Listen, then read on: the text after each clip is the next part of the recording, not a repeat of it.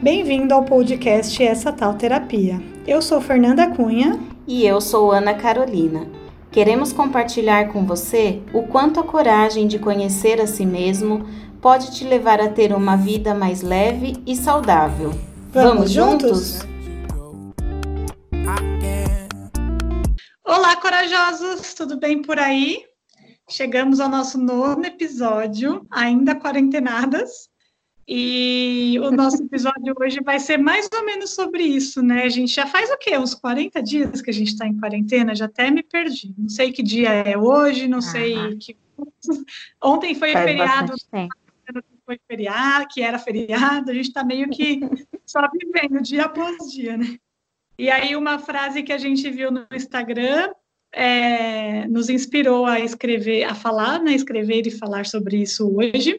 E a Ana vai dizer o que é e o que, onde ela encontrou esse o resto da história, né? Além dessa frase. Tudo bem aí, amiga?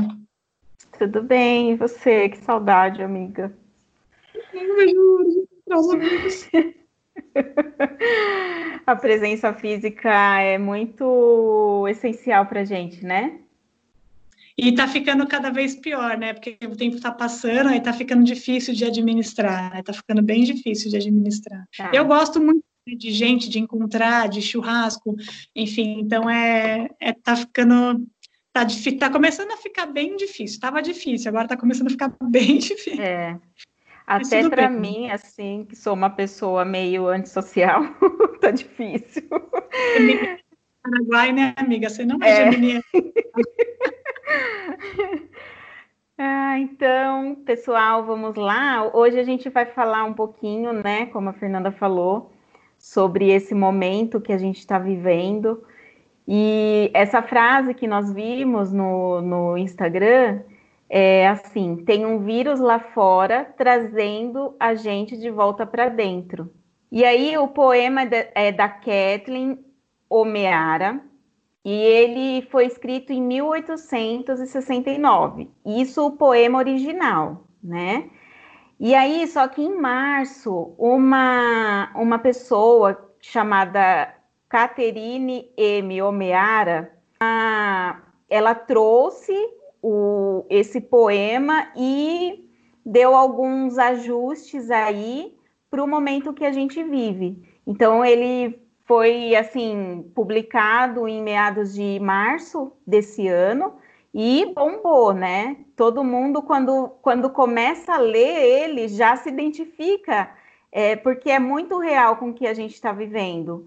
E depois eu vou deixar o poema original, que é de mais de 100 anos atrás, para vocês verem o quanto ele é verdadeiro. Naquela época foi escrito. Né? Então, a gente vai usar aqui o que a, a Caterine é, escreveu, tá? No blog. É recente, né? Isso, que é o, o recente. E aí ela começa falando assim: e as pessoas ficaram em casa, e leram livros, e se escutaram, e descansaram, e se exercitaram, e criaram arte e jogaram jogos e aprenderam novas maneiras de ser e ficaram em silêncio. E aí já prende a nossa atenção quando a gente começa a, a ler isso, né? Porque é algo muito real que a gente está vivendo. E só que assim, se a gente olhar o poema de uma forma bem crítica, a gente pode entender como uma romantização dessa situação grave que a gente está vivendo. Mas quando a gente coloca os nossos óculos de pacientes de terapia, a gente consegue ver o quanto ele faz sentido. E há dois meses atrás, né, mais ou menos, eu acho que, é, eu acho que desde o começo de março, mais ou menos, oficialmente a quarentena aqui em São Paulo começou, se eu não me engano, no dia 23 ou 3, alguma coisa assim. Mas já faz muito não. tempo. Foi, acho que foi dia 23, porque eu voltei de Natal dia 12, e a gente foi o dia que a gente fez o ensaio e tal, então dia 12 de março. É, acho que foi na outra semana que foi decretado foi, né? oficialmente. Já estamos chegando no primeiro, nos 30 dias oficiais, né? Oficiais.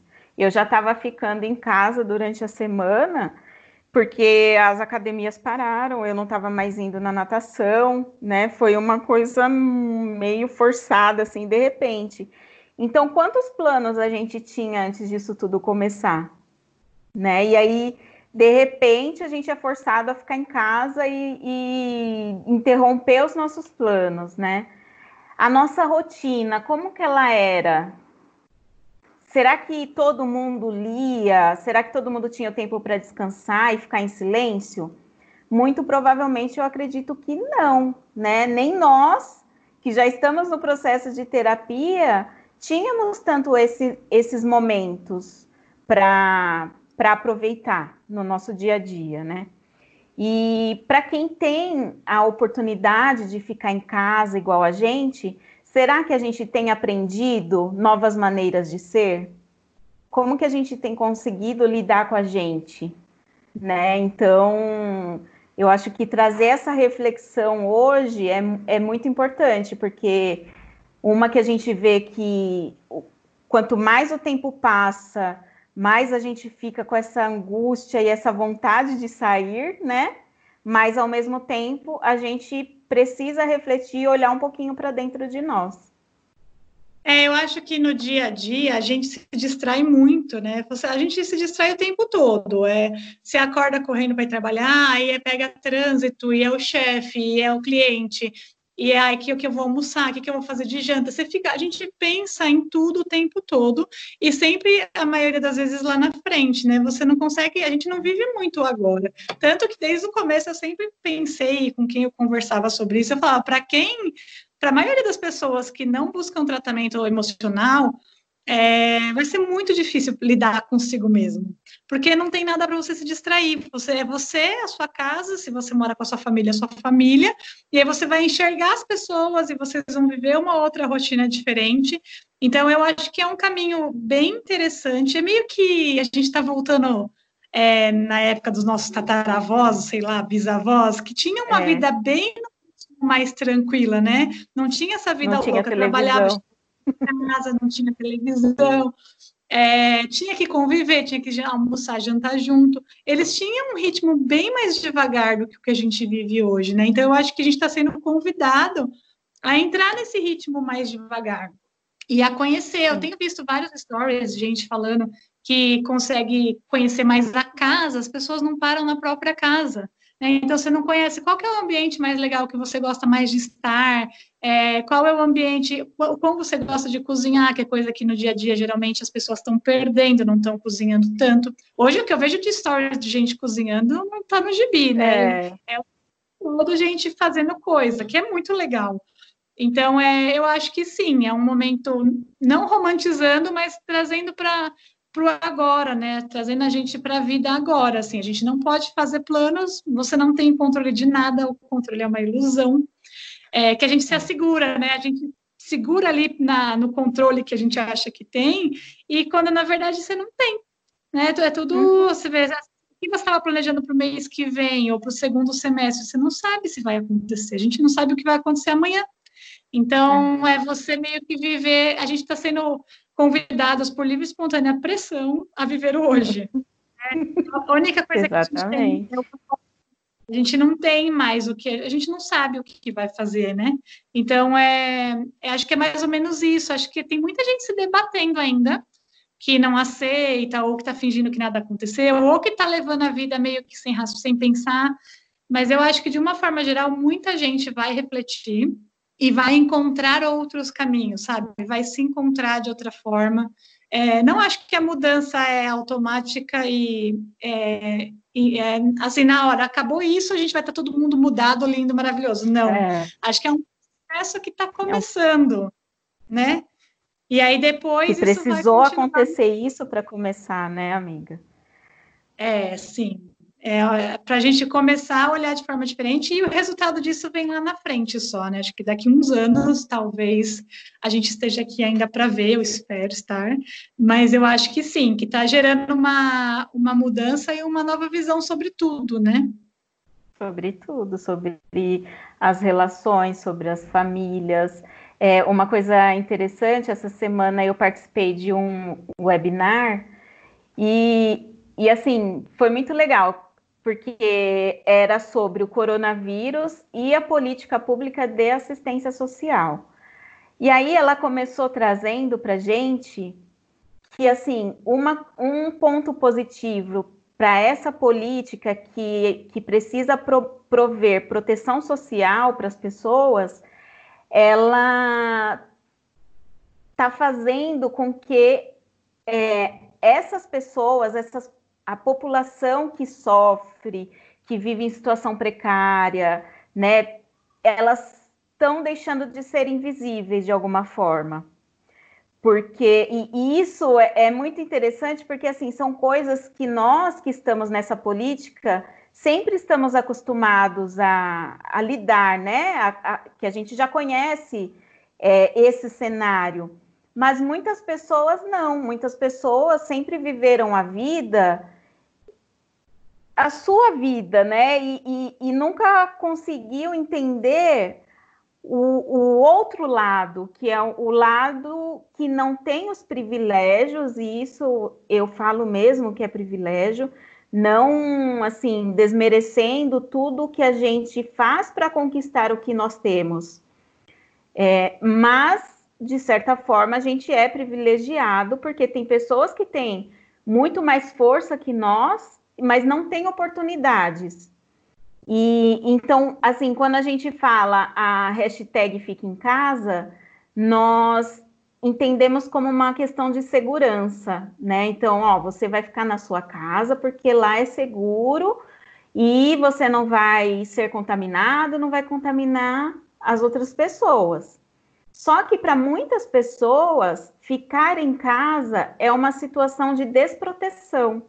Existem pessoas que moram em situações muito precárias, existem pessoas que têm relações familiares conflituosas, e isso está é, tá vindo à tona agora. Você pode ver, acho que você já ouviu é, o quanto estão falando é, dos aument do aumento da violência doméstica contra as mulheres né? Porque fica todo mundo em casa e aí a mulher não tem para onde ir mais para pedir ajuda, né? Estão fazendo aí é, questões de delas fazerem denúncia online, mas não são todas as mulheres que têm acesso digital. Então, essas questões estão vindo à tona, né? Elas estão deixando de ser invisível e trazendo uma realidade que é para todos nós refletirmos, né? Que o nosso mundo ele é muito maior do que aquilo que aparenta ser. É, o que a gente está passando é bem interessante do ponto de, desse ponto de vista, porque o vírus atinge todo mundo, né? Hoje em dia não tem rico nem pobre que está se livrando de passar por essa situação. E o que eu acho legal, você falando agora me veio em mente, eu sigo alguns grupos de mães e tal, apesar de eu não ser mãe, eu gosto muito do assunto.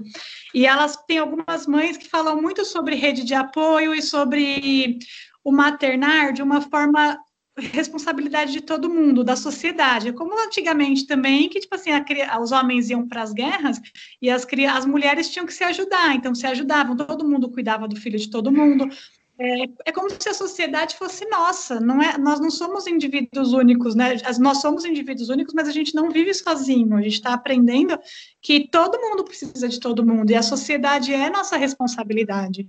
Então é, é. olhar para é, a gente levar a vida também é menos menos na correria e menos no automático, é a gente também começar a olhar com mais calma para os mais vulneráveis, né, que existem, que não são porque querem ou por falta de vontade, e tudo isso que falam, é a gente ir mais a fundo nessa questão e olhar como vidas que também precisam ser cuidadas, né? Então, eu acho que é uma forma também da gente ressignificar a nossa relação com a sociedade, de uma forma sim. geral, né? Que é, to, é, tudo responsabilidade nossa, sim, a gente precisa, e é claro, né? A vontade que, que, que eu tenho, por exemplo, é de sair ajudando todo mundo, mas a gente não pode, só que aí a gente vai fazendo um pouco por cada, e se todo mundo fizer um pouco e olhar um pouco para o lado, é, todo mundo vive, entre aspas, bem, né? Eu também tenho essa visão, acho que a gente é muito privilegiado, sim, apesar dos esforços e de tudo que a gente faz, claro, mas não, não dá para desmerecer é, quem é mais vulnerável, né? Não dá para você achar que é, ah, é falta de vontade ou é assim porque quer, isso não, meio que não existe. É, acho que é uma capa que é. a gente coloca para justificar a gente mesmo de não estar tá ligando para aquilo, sabe? Ah, eu finjo que não vejo porque é ele que não quer se esforçar. Só que, na verdade, a gente precisa cuidar da nossa sociedade como um todo. Né? Nós somos parte da sociedade, nós somos parte da, da, do que a gente vive, do mundo, da, do planeta, e isso que a gente está passando veio está mostrando isso para gente, né? Que não importa quem você é, o quanto de dinheiro você conseguiu juntar, é, enfim, nada disso agora vai resolver o nosso problema. É. Não é? Nada. Interessante. E é muito interessante. Eu acho importante também falar, assim, às vezes a gente sente essa responsabilidade de querer ajudar, né? É, e não que não temos que ajudar, só que nós não podemos carregar um fardo que na, na verdade é do Estado, né? Então, uhum. assim, o Estado precisa prover para essas pessoas condições dignas de sobrevivência. E nós, assim, enquanto indivíduos, a gente vai fazer aquilo que está ao nosso alcance para auxiliar algumas situações. Mas tem outras coisas que a gente não vai conseguir resolver. O problema de saneamento básico das comunidades, né? É, então, meu, é muita reflexão que se se deixar, é. eu fico aqui falando só da assistência social. Não, não, é, isso é com certeza. A gente nem sabe que a, a porcentagem de pessoas no Brasil que não tem é, saneamento básico é enorme. A, a, quantidade de pessoas que não têm acesso à internet, acho que é, passa de 50%, se eu não me engano. Então, assim, a gente não tem noção, né? Por isso que eu falo também do olhar, a gente mudar nossa relação com a sociedade. Porque eu percebo que a gente luta muito pela política para nós, né? Eu, pra nós. Eu tenho, é. desde a época das eleições. A gente pensa muito na política para nós e para os nossos, para os que estão perto de mim. Se a gente está bem, beleza, tá ótimo. E não é bem assim, a gente precisa olhar para o todo, né? No Brasil somos mais de 200 milhões de pessoas, no mundo a gente estava tá, vendo esses dias, nós já, já, passamos de 7 milhões, 7 bilhões e meio, já estamos em quase 8 bilhões de pessoas. Então, assim, é muito egoísmo a gente olhar só para a gente, né? Tem toda uma uma sociedade que depende, e isso reflete também na forma que a gente pensa e no, nos candidatos que a gente vai escolher, porque você não escolhe só para você, você escolhe para todos, né? Então, eu acho que mudar a nossa relação com a sociedade é nesse sentido geral mesmo, e aí aquilo, né? Seja a mudança que você quer ver no mundo, então comece por você, é fazendo, é. né? Olhando com outros olhos, estudando, indo a fundo. É, isso é muito. Às vezes eu converso com as pessoas sobre essas coisas de história e eu falo, meu, de onde que eu, onde que eu adquiri esses conhecimentos? Porque eu também nunca fui muito de estudar a história na escola, não me lembro desses assuntos na escola, por exemplo. Mas eu acho que vem muito desse olhar de conversar com outras pessoas, de viajar, de conhecer outras sociedades, outras culturas. De refletir as coisas, né, amiga? Que falta muito, né? Exatamente. E eu estava até falando sobre isso com a minha psicóloga esses dias. Não só ver uma situação, viajar e só viajar, assistir um filme e só assistir um filme, ler um livro e só ler um livro. Não, você tem que trazer a reflexão para a sua vida, né? E pensar naquilo, como que você pode mudar com, a, com aquilo que você está aprendendo. Não só olhar, você tem que enxergar, né? Além do, Exatamente do que está passando. E é, é, isso que a gente precisa nessa situação, né? A gente não pode só passar por essa crise, a gente tem que enxergar o que, que a gente precisa fazer como sociedade para isso se tornar algo positivo lá na frente, né? Porque vai, a gente vai passar, né? Nada é eterno. A única coisa que a gente sabe é que uma hora vai passar, a gente só não sabe quando. É, quando. Eu acho que. É, pode falar. Não, eu acho que essa, essa questão de não saber quando é mais o que deixa as pessoas assim numa situação complicada, né? De levar aí o dia a dia, porque a gente se sente inseguro, que é, é diferente assim, se falar, ó, oh, então em junho já vai estar tá tudo voltando ao normal. Né, você vai se sentir mais tranquilo, porque você sabe que aquilo lá teve um começo, um meio e o fim é em junho mas nem isso a gente tem, né? A gente está no meio eterno, a gente não é. sai do meio. É horrível mesmo. A de não saber quando vai acabar. E assim, mesmo é, não vai acabar, né? Não vai ser assim, acabou, beleza, vida normal. Não vai, a gente vai ter que ir se adaptando. É, e aí, aos, conforme as coisas vão acontecendo, a gente vai se adaptando. De repente, vai ter que dar um passo para trás, ou de repente, vai poder dar dois para frente. É, não, não sei, a gente não sabe, é horrível mesmo, né? Mas a única é. coisa que a gente, a gente já falou aqui é viver o hoje, né? E aí, o que, que a gente faz para fazer isso de uma forma menos, é, menos pesada? Não sei nem se dá para falar mais leve, porque tá difícil. É. Né? é. Mas é, eu fico pensando, eu até ia, eu escrevi aqui que eu li outro dia no, no Instagram de alguém que queria vender um curso, a pessoa falando assim: ah, se você não sair dessa quarentena falando um idioma, ou fitness, ou é, com um novo projeto em andamento, o seu problema não era falta de tempo, seu problema é falta de vontade. Aí eu fiquei olhando aquilo. O problema é você, então.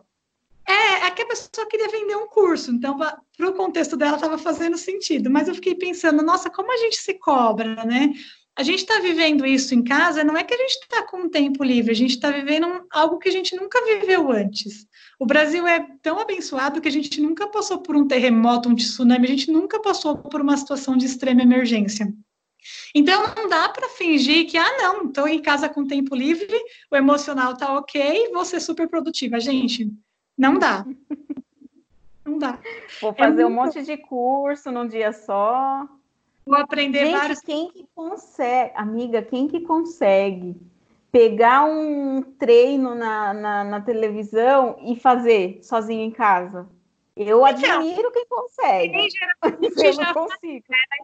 Era isso que eu ia falar. Se a pessoa já treinava antes, para ela é super ok treinar agora. Agora, eu que nunca treinei, que treinava bem meia boca, não vou querer virar fitness, não dá. Eu vou me, vou me machucar e vou ainda causar problema no hospital. Então, assim, ah, você pode até fazer alguma coisa, você pode até tentar. Não estou dizendo para não fazer, eu estou dizendo que a gente não pode se cobrar, sabe? Ai, nossa, não estou fazendo nada, então eu não estou então eu sou uma inútil. Não, é, você só está respeitando o seu tempo, sabe? Eu tenho um curso que, tá, que eu estou fazendo bem aos poucos, já era para ter terminado, mas tem dia que eu não tenho vontade. E não é porque eu não tenho, que eu sou, não sou esforçada, é porque a gente está vivendo uma situação é alarmante, o cérebro está em, em, alerta, né? A gente tá, a gente vê notícias, você fica preocupado, estou preocupada com os meus pais, estou preocupada com a minha família. Então, assim, não é uma situação, ah, não, a gente parou a vida para viver dentro de casa. Não, é uma situação que está exigindo cuidados e o nosso cérebro pensa nisso, não tem como, né? Então, assim, a gente não pode se cobrar, e aí vem dessa essa postagem, eu falei, nossa, que judiação de quem lê e se cobra, né? Porque não é bem assim. Se você consegue fazer, ok. Meu irmão mesmo disse que está conseguindo trabalhar normal. Ele tem a demanda dele lá, do, do trabalho dele, ele senta, diz que está trabalhando até mais do que se fosse no escritório, porque no escritório você para para tomar um cafezinho, para conversar, e em casa não, né? Você só trabalha direto. Então ele está conseguindo, mas assim, a maioria das pessoas que eu conheço não, não estão conseguindo ser produtivos. E está tudo bem, é. né? Porque acho que é o momento. É da gente parar e, e, rever a forma como a gente leva a vida. E não a gente continuar aquela vida louca e corrida dentro de casa, né? Não faz, é. não faz sentido, né? Uma coisa não casa com a outra. É, até a minha, eu fui na nutricionista semana retrasada, e aí ela perguntou como estava a minha rotina. Eu falei, ah, eu acordo mais ou menos sete e meia, né? Que eu coloco o celular para despertar sete e meia, tá? Falei, falei, falei. Aí no final ela falou assim: ah, então, mas tenta acordar umas oito e meia, viu? Você não precisa acordar tão cedo, não, você está em casa. tenta ter esse momento para você conseguir dormir mais um pouco, né? E aí foi que eu comecei a desligar o, o, despertador de celular, porque não tinha nenhuma necessidade de acordar sete e meia da manhã, que eu não tinha nada para fazer, entendeu? Sabe que isso para mim é uma felicidade desde que eu saí do escritório e comecei a bombolo, que é não acordar com um despertador. É, eu só acordo quando tem algum, algum, algum compromisso mesmo, ou se eu estou muito atarefada na bombolo, e aí eu preciso ir bem cedo mesmo. Geralmente, quando eu estou muito atarefada, eu quase não durmo direito e aí acabo acordando cedo normal. Mas no dia a dia eu não faço isso. Meu horário lá é nove, nove e meia, então eu acordo sozinha. E aí eu descobri que eu preciso de nove horas de sono. Isso logo quando eu comecei. E eu durmo nove horas. Se eu vou dormir às onze, eu acordo às oito. Se eu vou dormir meia-noite, eu acordo às nove. E isso para mim é excelente. E ontem eu estava conversando com a minha cunhada e ela me falou que eles, eles moram aqui em São Bernardo e trabalham em São Paulo, então eles dormem muito pouco, ela e meu irmão, né? Porque é trânsito, quem, quem é aqui de São Paulo sabe. E aí ela falou que para ela ficar bem, ela tem que dormir oito horas por dia. E que a quarentena está sendo bom para ela por isso. Ela também continua trabalhando de casa, mas ela, ela ganhou o quê? Duas horas de trânsito. Então ela pode dormir até mais tarde, ela dorme acho que até às oito e ela descobriu que para ela viver bem, ela precisa de oito horas de sono. Olha que loucura! A gente não é. sabe o quanto é bom, quanto de tempo de sono é bom para o nosso corpo, de tão louco que é a nossa vida, de tão corrida. É, eu, eu fico pensando, e eu, dormir é tipo um item essencial para o ser humano. É, é essencial para o corpo. E a gente não dorme, a gente não sabe, a gente acha que dormir seis horas está bom, ou você dorme cinco horas. Eu tenho uma amiga que fala que o, o despertador é o estupro, o estupro do sono. e é, né? Porque você não pode acordar, você ainda precisa dormir. Mas a gente força tanto o nosso corpo nesse sentido, e, e, e também gera muito estresse, gera vários problemas de saúde física e emocional. E é uma coisa tão simples, dormir que é Sim. uma necessidade básica para se viver, não é muito louco? E é um prazer, né, também. Dormir é um prazer, né? E muitas vezes a gente não consegue ter esse momento de prazer, dormir, dormir até um pouco mais tarde. Essa semana, quando que foi? Domingo, eu acordei 10 e 20. Eu não lembro qual foi o momento na minha vida mais que eu tinha acordado esse horário, entendeu? E aí eu levantei, mas assim, consegui não sentir a culpa de, de ter acordado aquele horário. O Tiago até mudou, o, ele mudou o horário da do micro-ondas, que toda vez eu saio do quarto e olho para o micro-ondas para ver que horas são, né? Aí tava lá 8h20. Eu falei, ah, 8h20 e tal. Aí liguei a televisão, tava passando. É, foi na segunda, tava passando o programa das 11 horas já, das 10 horas. Eu falei, Onde eu tô? O que que tá acontecendo? Maravilhoso! Ai, eu olhei no celular, era 10 e 20. Parecia que eu tava em outro plano, assim. Eu nunca mais na vida tinha, tinha tido esse prazer de acordar esse horário, né? Mas, assim, é porque eu dormi faz bem, muito bem. E a gente, às vezes, não consegue ter esse momento que faz bem para a gente, né? A gente é tão engolido pela rotina que você acha que dormir quatro, cinco horas é o suficiente. E não é. Acho que até tem gente que consegue ficar bem, mas para a maioria das pessoas, inclusive tem estudos que falam que mulheres precisam de mais horas de sono do que os homens é, o mínimo é oito horas, entendeu? Então, é claro que a gente tem que respeitar, cada um tem o seu tempo, mas às vezes a gente nem sabe qual é esse tempo. A minha cunhada mesmo é. nem sabia, porque a vida dela é acordar com o despertador, acho que eles acordam às cinco e meia, seis horas. Então, assim, ela nem sabia, agora que ela descobriu que para ela ficar bem são oito horas de sono. Eu achei é. isso importantíssimo, porque realmente, é, dormir é quase é tão importante quanto comer. A gente consegue ficar mais tempo sem comer do que sem dormir. Então é, é, é são coisas básicas que a gente está perdendo, né?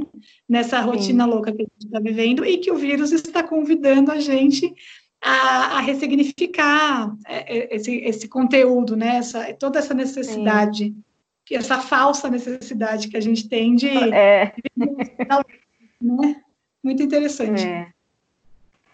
Um ponto legal também que eu vi na, na, assim, na minha vida, né? O que, que eu trouxe assim do positivo que, que toda essa crise tem trazido.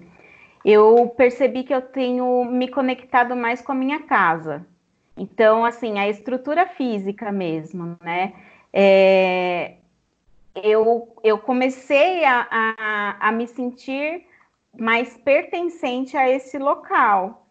E, e, é, e, essa sensação de pertencimento é muito boa, né?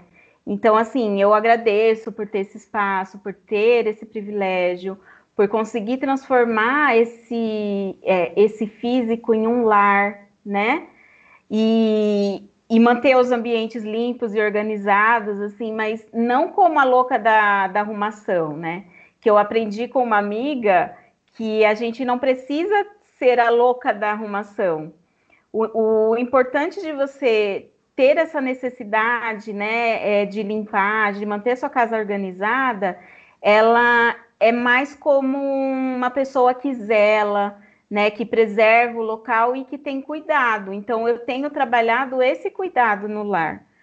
É claro que às vezes eu não quero lavar louça e eu não lavo, mas assim, no, no eu todo dia levanto, arrumo a cama para casa ficar é, de uma forma bem cuidada, entendeu? Então, eu acho que isso trouxe essa sensação de pertencimento para mim que, que tem me feito bem. E, além disso, com relação à casa, é, ficar 100%, 100 de tempo com o Apolo. E aí, algumas coisas a gente que no dia a dia a gente não percebe, que você vai percebendo com o tempo. Às vezes eu estou muito ansiosa e eu fico no celular e ele fica perto de mim, tipo como se falasse assim, mãe, sai um pouco desse celular. E aí, e aí você consegue perceber que. E aí eu paro de usar o celular e faço carinho, abraço, né? E aí são coisas que no dia a dia você faz tão automático que, que não percebe assim essa, essa conexão que a gente tem com o pet, né? As pessoas podem pensar, algumas pessoas, que a gente é louco do pet, mas é tanta coisa boa que eles proporcionam para gente, esse carinho, essa, é, essa reciprocidade, né? É uma coisa assim tão interessante e eu consigo agora perceber mais. Eu já eu já estava trabalhando mais isso comigo antes disso acontecer. É toda essa toda essa questão que você falou, a conexão com a casa. Eu tenho visto bastante gente falar que está se encontrando, que consegue descobrir lugares da casa onde você gosta mais de ficar, o que você gosta de fazer, ou às vezes é, arrumar de uma forma diferente. Tem essa relação de zelo mesmo, né? Eu tenho também, eu também sou igual a você. Eu gosto de arrumar a cama, eu gosto de passar aspirador todo dia de manhã, porque como eu tenho dois gatos, tem bastante pelo, meu cabelo cai bastante também. E eu não sou a louca da arrumação, não sou a louca da faxina. Eu fico zoando que esse espírito não vem em mim, que a família da minha mãe é bem, minha mãe, minha tia, são bem da limpeza. Eu, eu pautei nessa fila, não fui.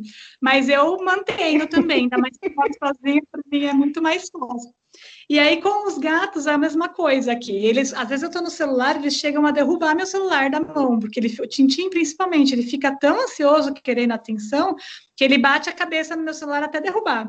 E aí eu, eu me pego também, a, quando de manhã, a hora que eu acordo, eu fico dando atenção para eles e vendo, porque eles são tão bonitinhos. Eu tenho os dois juntos, eles juntos é uma, são uma fofura, e eles brincam, e às vezes eles estão fazendo alguma coisa, eu paro o que eu estou fazendo e fico observando, porque é, é muito legal observar eles fazendo as coisas deles, correndo, brincando de atacar, ou pedindo atenção, enfim. Aí eu gosto de dar atenção agarrando. O Tintin odeia, então eu, aí eu agarro um pouquinho, mas depois eu faço o carinho que ele gosta, que é só coçando as costas.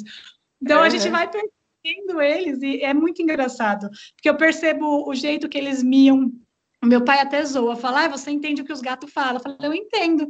É, eles têm um miado diferente quando eles querem comer, eles têm um miado diferente eles estão chamando um ao outro. Sabe, sabe o que a Agnes fez esses dias? Eu esqueci a porta do banheiro aberta. Para quem não sabe, meu gato aprendeu a subir no box. Então, a porta do banheiro tem que estar sempre fechada.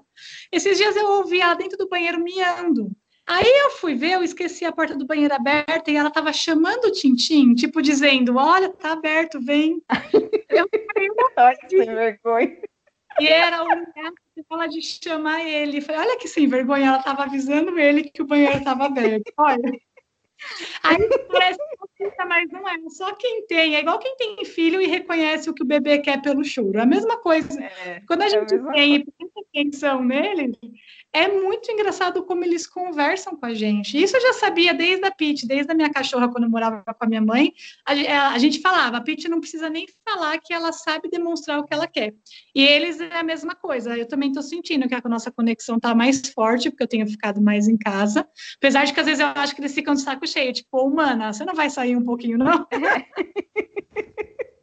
É. Eles gostam sozinho. O Apolo Mas eu... tá adorando.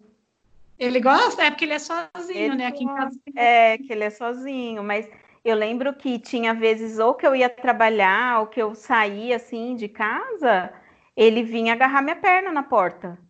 Ele não queria que eu saísse. É, nossa, tenho vários arranhões na perna, porque ele me pegava assim e não queria que eu saísse. E eu agora tinha... ele tá super feliz. Gente, hoje estava pulando na maçaneta da porta, sendo que é coisa que ele nunca fez. Eu acho que ele estava pedindo para eu, tipo, você não vai sair? Não aguento mais você em casa. Vai dar uma voltinha lá embaixo, mãe? A gente fica sozinho.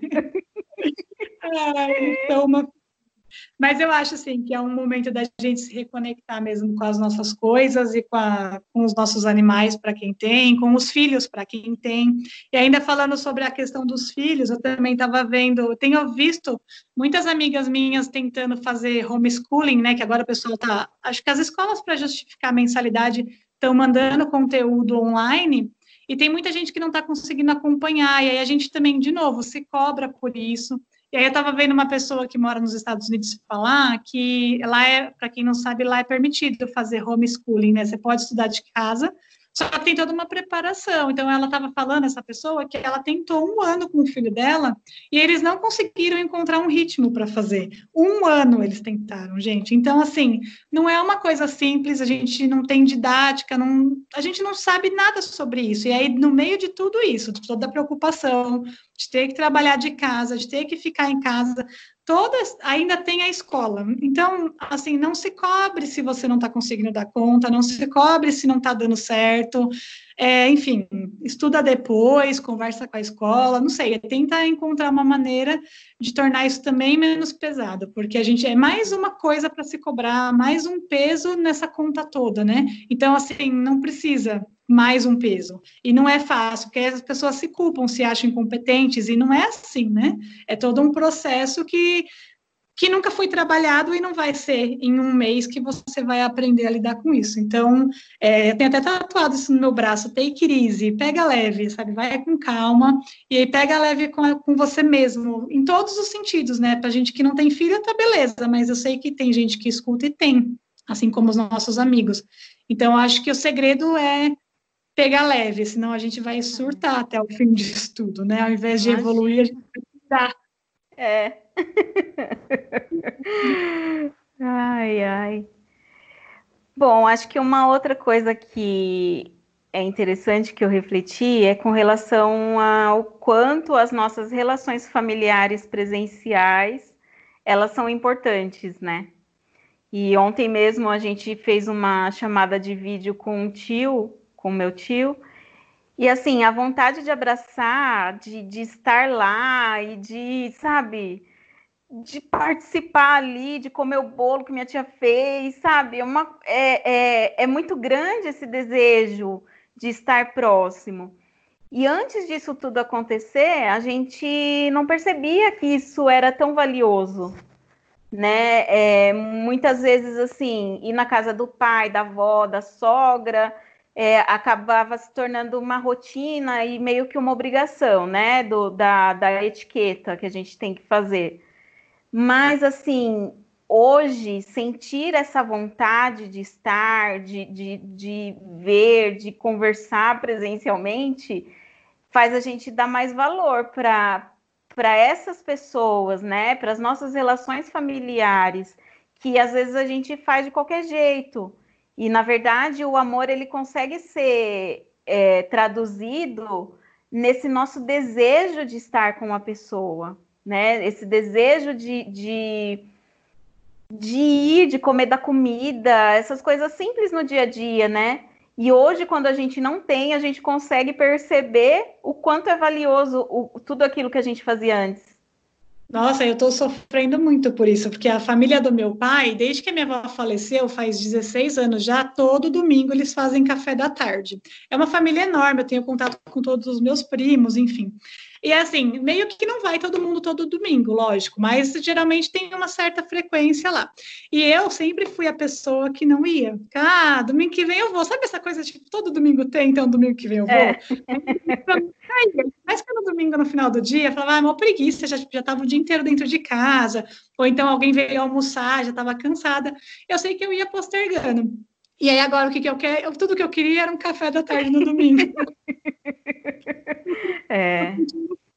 É, já estou sofrendo porque não, provavelmente não vai ter a nossa festa junina, que todo ano a gente faz.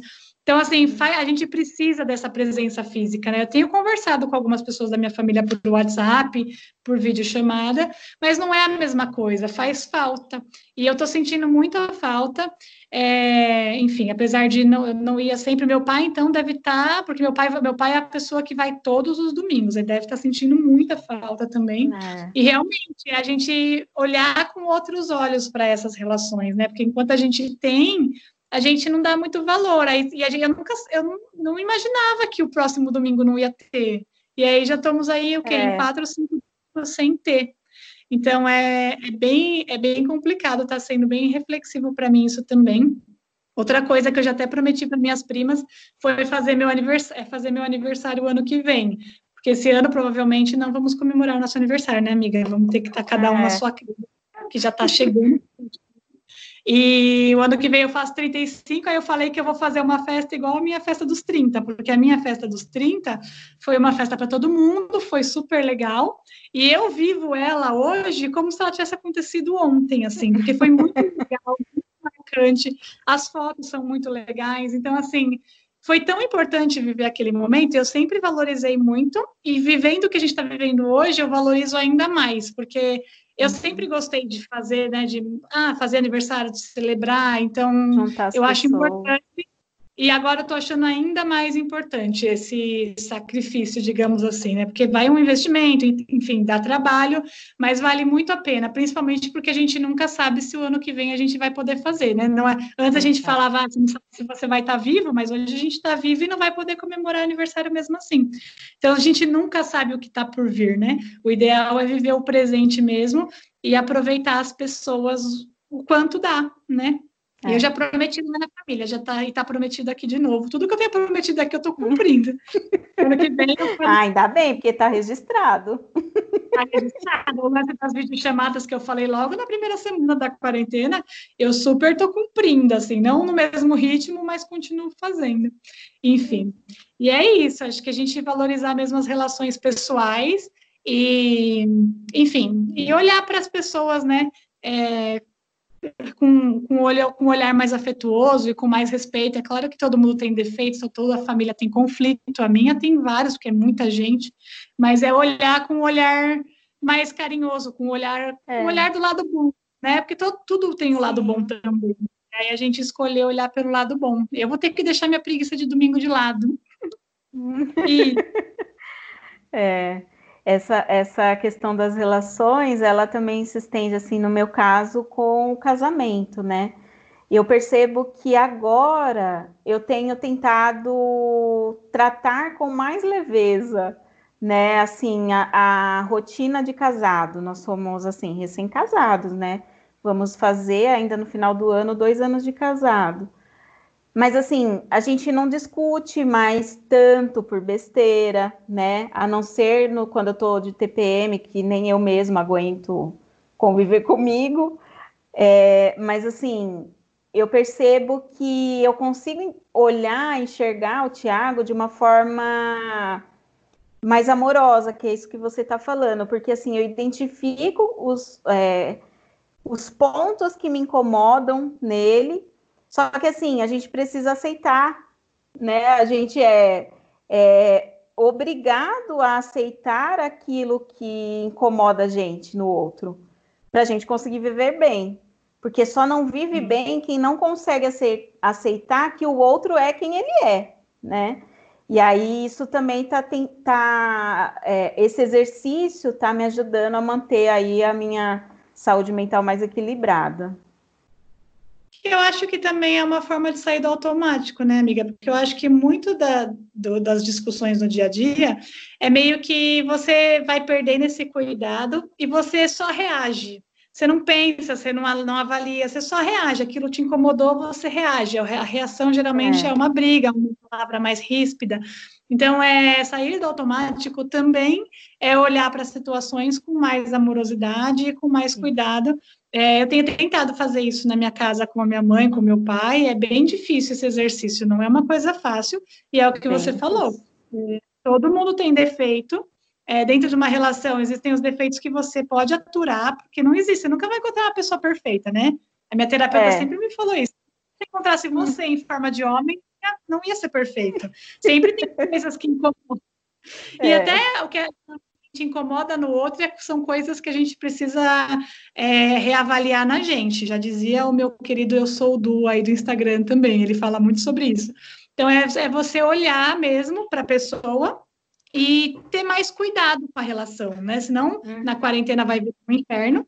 E para a vida, talvez postergue, é, dê vida longa ao casamento de vocês. Por isso, né? A gente tem que levar essas lições para depois, eu acho. Porque uhum. é isso, a gente estava vivendo a vida louca no automático. E aí você começa a pegar esses pontos, ah, não, peraí, então isso aqui eu tenho que pôr na minha bagagem e levar sempre, que é olhar com cuidado e respeitar a, o que te incomoda no outro, se é, se é, algo que você não consegue mudar, enfim, né? Eu acho bem, é. bacana essa, essa visão. Exatamente. Uma outra coisa do poema que, que, que ela fala é que alguns, né, algumas pessoas encontraram suas próprias sombras. Que aí eu acho que é assim, é, é muito dessa autoaceitação nossa, né? que não, não é. Muitas pessoas devem ter se deparado com suas próprias sombras, mas elas não conseguem identificar. Até para gente, às vezes, é difícil a gente entender o que, que é aquilo que sonda a gente, né, de alguma forma, e, e, e traz uma certa angústia, digamos assim, né? Então, é, o autoconhecimento com a autoaceitação, aceitar algumas limitações que nós temos e que a gente pode levar ao processo de mudança, mas nem sempre é, é um processo rápido, né? Aceitar, se entender e, e, e tentar reagir de forma positiva eu acredito que seja o, o mais necessário para hoje, né? Porque, igual você falou, a gente está acostumado a fa fazer as coisas tudo no automático. Então, muito, muitas coisas nossas que a gente tenha o potencial para melhorar, para modificar, a gente não consegue, porque está no automático e a gente não percebe, né? Então, agora é, é um momento importante para a gente parar, olhar para isso e tentar enfrentar, né? É, eu acho que sim, é o caminho para dentro, né? Que a gente está vivendo isso meio que cada um é o, é o seu caminho para dentro individual, né? Não tem como você já colocar isso nessa, né, em segundo plano. Você está em primeiro plano é. agora, né? Só você e você mesmo, no máximo a sua família que mora na sua casa. Então, eu acho sim, e é importantíssimo, né? Para a gente que já faz esse processo na terapia, é, a gente sabe que não é fácil, né, dói, muitas vezes dói, você vê que é que depende de você, que é uma falha sua, uma falha no sentido de é algo que é de você, mas que que você consegue ressignificar e consegue mudar, né? Então, é, não é fácil, mas é bom, né? Eu acho é que bom. esse caminho dentro, que é um caminho que a gente já segue, é, é, excelente e acho que todo mundo deveria passar, porque todo mundo tem sombras, né? Também é como a gente fala do medo, todo mundo tem medo, todo mundo tem uma história, não adianta você ficar lutando contra isso, é mais fácil você olhar, aceitar e fazer diferente, né? E tentar mudar para ser diferente. Ninguém está fadado por, por algo que aconteceu ou por algo que você por te incomoda. Se te incomoda, você pode buscar, né? Mas a gente é. precisa ter de olhar para aquilo e abraçar, né? Abraçar as nossas Exatamente. dores, medos, e enfim, e ir atrás de, de amenizar esse processo, né? Mais ou menos isso. Isso. E por último, eu queria também, que eu acho que é uma coisa que esse por último que eu digo é porque é a última coisa que eu escrevi, tá, amiga? Se tiver mais coisas para dizer, a gente continua.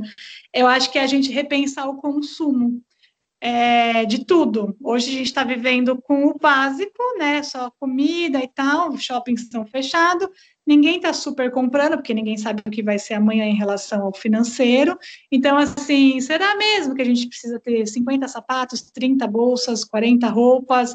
Será mesmo, sabe? A gente está vendo que dá para viver com menos. E isso é bom para a saúde financeira, isso é bom para o planeta. Eu tenho muito essa questão ambiental de de olhar para o consumo de forma a fim de, de aliviar o planeta, né, nossa casa maior, que é onde a gente vive.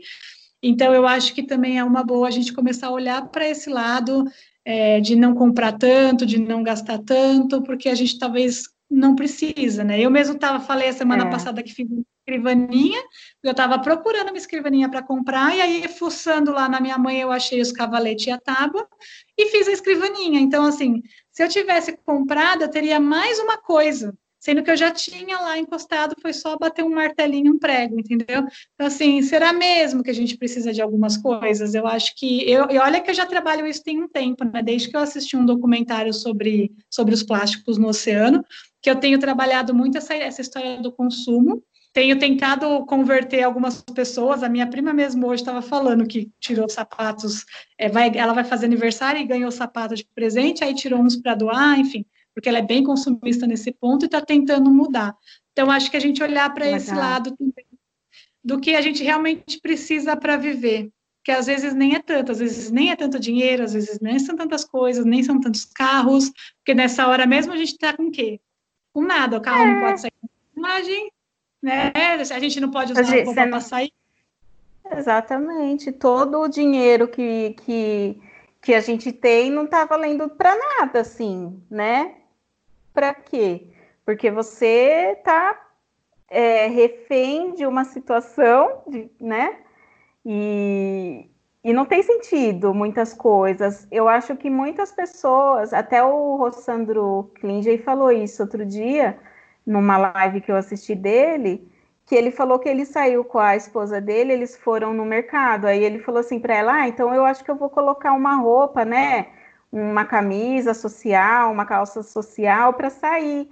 Mas ele falou isso para ela brincando, porque ele falou assim: todas as roupas que eu tenho lá de trabalho, de palestra, disso, daquilo, não tava, não tá servindo mais nesse momento, né? Então, por que que a gente tem que acumular tanto? Exatamente. É repensar mesmo que a gente precisa de bem menos do que a gente consome para viver. Então, eu acho que até vi uma reportagem que em algum lugar aí abriram os shoppings e a loja faturou não sei quantos milhões no primeiro dia, não foi no Brasil. É, aí eu fiquei pensando, a gente entendeu tudo errado. tipo, porque não é, é sobre esse essa coisa. Muitas vezes a gente compra por ansiedade, por distúrbios emocionais, assim como a gente come por distúrbio e passa por várias situações que a gente já falou aqui.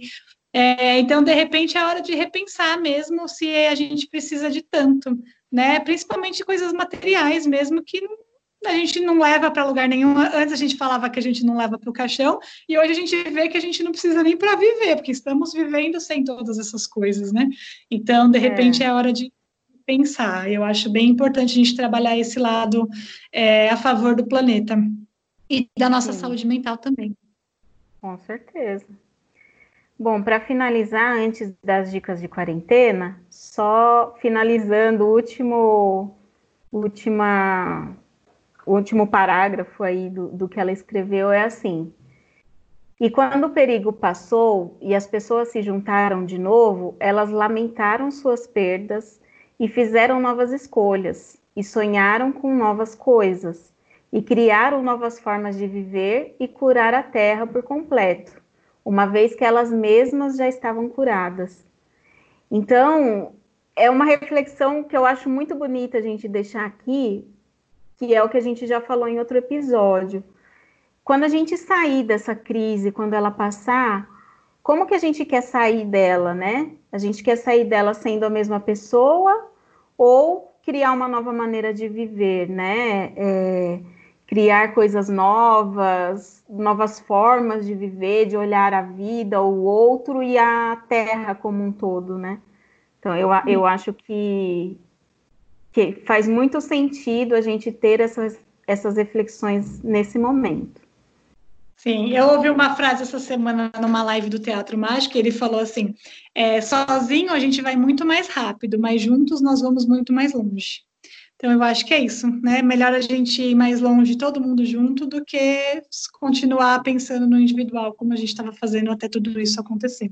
Exatamente. Certo? As dicas de quarentena? Vamos lá. Dicas de quarentena. Aí. Bom, eu, assim, a minha dica de hoje é com tudo isso que que está acontecendo, algumas coisas que eu observei essa semana, tanto em grupos de WhatsApp quanto na rua aqui do, do condomínio que eu, que eu moro, né? É sobre quando a gente precisa sair de casa. E isso eu estou falando as pessoas que estão conseguindo fazer a quarentena, né? Ficar em casa. É, geralmente, assim, eu e o Thiago, a gente vai no mercado só uma vez por semana. O Thiago ainda está trabalhando, então ele faz um dia sim, um dia não, home office. E aí, no outro dia, ele vai é, para o trabalho. E aí, quando a gente vai para o mercado, a gente se planeja, a gente prepara todo o ambiente, né? Colocamos roupas assim que, que a hora que chegar a gente sabe que vai poder levar para lavar imediatamente. A gente coloca a máscara, a gente desce até o térreo pela escada, né? A gente toma todos os cuidados que, que estão orientando a gente tomar.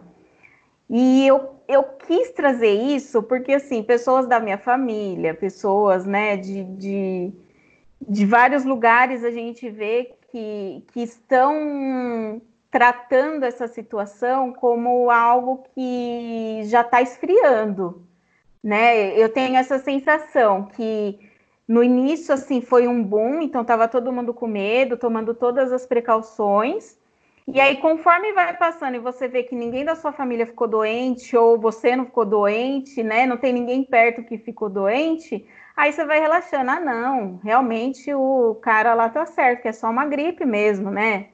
E, ou assim, não, mas ele tá certo. Cês, é, 600 mil pessoas no Brasil vão morrer, sei lá quantas mil pessoas que ele falou que vai morrer, e tá tudo bem, porque vai morrer, vai morrer, vai fazer o quê? A vida é assim, né? Só que quando essa pessoa que morrer for alguém da sua família, ela não vai ser só uma estatística, ela vai ser a, a, a sua perda, o seu luto. Essa semana me comoveu muito um rapaz falando é, do falecimento da mãe dele. E aí ele chorava tão compulsivamente, aquilo assim me, me deixou refletindo. Eu pensei nele bastante depois, porque ele falou assim: a minha mãe ficou 20 dias internada, isolada, ela morreu com o caixão fechado, eu nunca pude me despedir da mãe da, da minha mãe, ele falou. E assim, nós precisamos desse rito, né, de encerrar esse ciclo de, de velório, de enterro, né? Por isso, por isso que existe. E muitas pessoas não estão tendo essa oportunidade. Então, nós fazermos a nossa parte já é algo. A gente não vai poder salvar todo mundo, né? Mas assim, a nós a gente vai privar para que os nossos não precisem passar por esse sofrimento. Então, é, eu quis trazer um pouquinho dessa nossa rotina do sair de casa. É, não é sobre a gente, é sobre a sociedade, né? Sobre é igual vacina, é, uma, é um acordo comum, né? Não é só para você. Meu pai falou essa semana, ah, porque é, vocês, meu pai, ele colocou na cabeça que o grupo de risco é só os velhos, os jovens não, então beleza, porque aí os filhos dele não vão morrer. Eu falei, tá, mas eu também não quero que você morra. Tipo, ele, ah, eu já vivi tudo que eu tinha para ver. Não, você ainda tem a minha idade pela frente, você não tem nenhum neto, calma. Sabe? Então, assim, não é porque ah, são só os idosos que vão morrer que tá tudo bem. Não tá tudo bem. Eu tenho a minha avó, minha avó tem 86 anos e eu não quero que ela morra. Sabe? Eu gostaria que meus outros avós que já faleceram estivessem aqui. Então, é uma responsabilidade de forma geral. Eu tenho percebido também que as pessoas já estão relaxando. É, eu também, quando vou no mercado, eu tenho ido com mais frequência por causa da bombola e tal, mas eu tenho álcool em gel, tenho as máscaras, tenho mais de uma, inclusive, para lavar e, e revezar. E, enfim, tenho feito tudo que está dentro do protocolo, evitando ficar perto das pessoas, enfim. Mas realmente a gente não pode relaxar, né? Não é. é. Não é porque você não conhece ninguém que não está acontecendo, né? Nem tudo Isso. que a gente vê. Muita coisa acontece e a gente não vê. E a, a gente, gente, precisa que é o que a gente estava falando sobre a sociedade, né? Tem muita gente que não tem saneamento básico. Eu não conheço ninguém, mas eu sei que o número é alto, porque são em lugares é. que a gente não conhece, a gente não vai lá no sertão do Nordeste. Então é uma é. ilusão minha que não acontece. Acontece, é eu que não vejo, mas acontece. Assim como esse vírus está acontecendo, e quem ainda não conhece ninguém é porque não conhece, mas que está acontecendo, tá, basta você conversar, né? Bastante gente da saúde dando depoimento, enfim. A minha dica é mais leve, para a gente entrar, sair desse clima de Desculpa.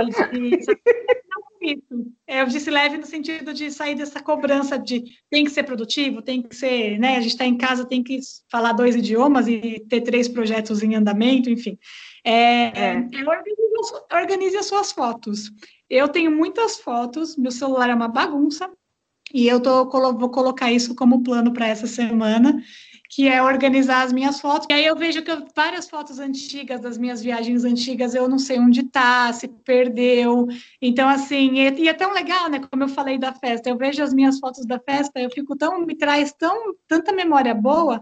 Então, a gente, para a gente organizar nesse mundo digital, a gente acaba não revelando mais tanta foto, né? Então, organizar para você não perder, para você ter acesso sempre. E rever, quando você vai organizar, você rever fotos, você rever momentos, você mata a saudade. É, eu vou até fazer fotolivro, eu fiz um fotolivro das viagens que eu fiz ano passado, né, que eu coloquei isso como meta para mim, e aí tá pendente a viagem que eu fiz antes de tudo isso começar, que foi para a Chapada dos Veadeiros, então eu quero fazer, vou ver se eu faço isso entre hoje e amanhã já, é, para a gente ter essas recordações é, que hoje também está valendo tanto, né? A gente sente falta desse contato, dos momentos que a gente viveu, e as fotos estão aí para eternizar, então que elas sejam organizadas e de forma de fácil acesso para a gente ver quando está com o coração mais apertado. Sim, certo? Exatamente. Certo, adorei a sua dica, vou, vou tentar fazer também. Ai, boa, depois me conta se deu certo. Vocês também, se vocês tiram alguma dica aí, conta pra gente se deu certo ou não. Eu vi que o pessoal gostou da dica da, do seriado da Anne Wifi. Uma amiga minha postou que assistiu e tal. É legal ter esse feedback do pessoal, né? Sim, muito legal. Do livro também, da Gisele Bündchen, né? Eu vi que pessoas colocaram lá que querem muito ler, então tá valendo bastante essas dicas.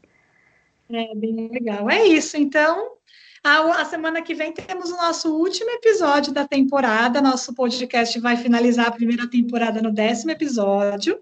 E aí a gente talvez dê uma pausazinha aí para voltar depois com uma, algumas novidades. Talvez o nosso episódio da semana que vem demore um pouco mais, porque o tema vai ser bem, bem intenso, né, amiga? é. Mas espero que vocês gostem. Até a semana que Sim. vem, pessoal. Tchau, tchau. Tchau, tchau. Obrigada por ouvir essa tal terapia. Siga a gente no Instagram, arroba essa tal terapia. Se você quiser compartilhar a sua história, escreve pra gente no e-mail essa tal terapia, arroba gmail.com. Até, Até, a próxima, próxima sexta. sexta.